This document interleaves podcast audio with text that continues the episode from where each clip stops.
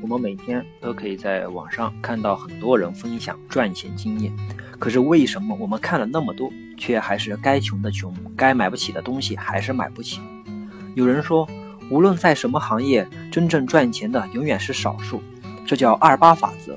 这种说法显然不能说明问题。就算是二八法则，为啥我们就是不赚钱的八？为啥不能是二呢？要知道，很多人都曾经说过我很二啊。首先我要说，虽然你看过很多致富的方法，研究过很多赚钱的项目，但是多数是假的。原因很简单，没有人会真的把自己赚钱的核心秘密公开出来，就像没有人会把自己的钱分给你一样。多数情况下，他们说出来的可能只是冰山一角，或者完全为了某种目的而编造的谎言。有人可能会觉得我这样的结论未免太过心理阴暗。毕竟这个世上还是好人多，总有那么一些人是愿意无私分享的，好吧？我们就暂且相信，真的有人会把自己的赚钱方法分享出来，但是他分享的方法就一定是正确的吗？要知道，得出一件事的正确结论并不是一件容易的事。时间上先后发生的两件事未必一定是因果关系。举个例子，假如我们现在做这样一个实验，给十个感冒的人吃一种新型的感冒药。一周后，其中的九个人康复了，那我们就可以得出一个结论：这种新型感冒药治疗感冒很有效果，治愈率达到了百分之九十以上。这样的结论正确吗？肯定不正确，因为感冒的病程正常来说是一周，即使不吃药，一周之内也会好。所以上面的这个结论呢是完全错误的。现在为什么都在研究大数据？因为大数据可以得到更精确的结果。同样是。这个感冒药的实验，如果是一千个受试者分成若干组，A 组吃药，B 组不吃药，C 组多喝水等等，这样最后得出的结论就很容易发现，原来吃不吃药感冒都一样，一周左右感冒就会自愈。现在我们知道，虽然吃药和感冒康复在时间上是先后发生的两件事，但这两件事并不是因果关系。一个人总结自己的成功经验，也很容易犯这样的错误。因为一个人能赚钱，他肯定是很多方面都非常努力，但是具体到是哪一方面起到了决定性的作用，他本人的结论也未必正确。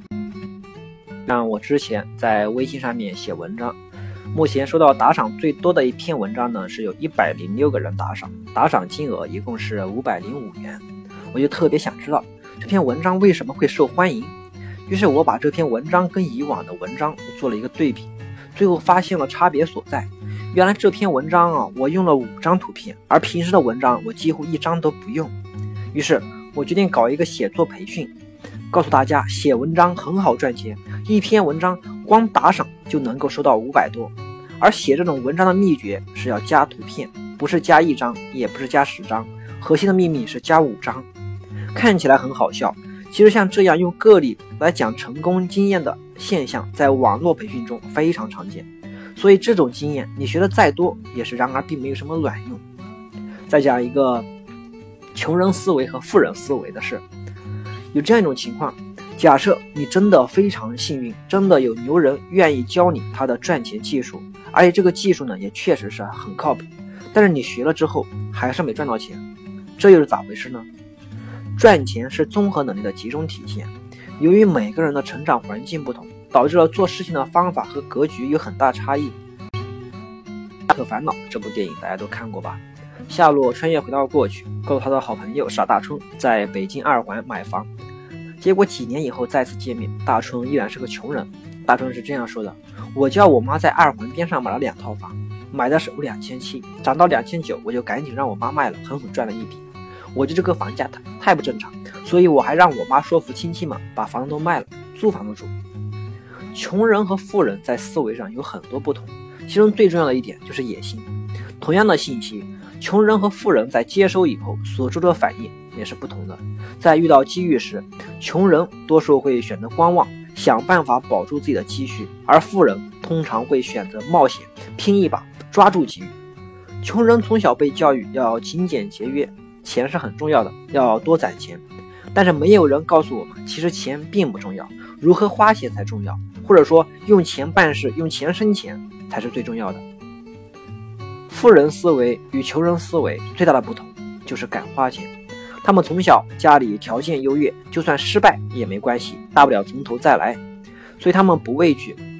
王思聪他爸给他五万五亿，他即使赔光了，对家庭对自己都没啥影响。就像我们丢个手机，可能一两天也就忘了。而穷人之所以穷，是因为背上的压力太大。不要说五亿，就是五万，可能都是爹妈一辈子的血汗钱。如果赔了，爹妈养老的钱就没了，怎么可能没有压力？所以穷人往往不敢冒险，因为输不起。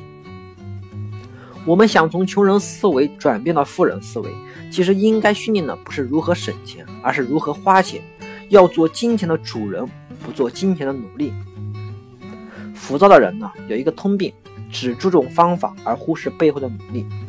有一些大师在分享自己的经验时，喜欢把成功说得非常简单，好像只是做了一个正确的选择，找了一个正确的方法，自然而然就成功了，致富了。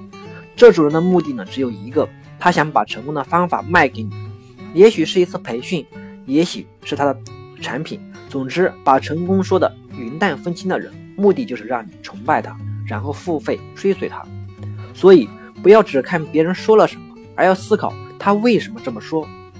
我身边有很多朋友都是听课达人，他们什么培训都参加，什么聚会都到场，牛人认识了一大堆，最后除了心态变得越来越浮躁，其他的什么都没变。如果你真正去分析那些成功的人，你会发现他们看似轻松的背后，其实都付出了比常人多几倍的努力。别再到处参加会议了，你自己不够优秀，认识谁都没用。交朋友只有资源平等，才能互相帮助。什么时候你有了被人利用的价值，你才会真正拥有人脉。所以说，与其把时间花在多认识人上面，不如花时间多提高自己的个人价值。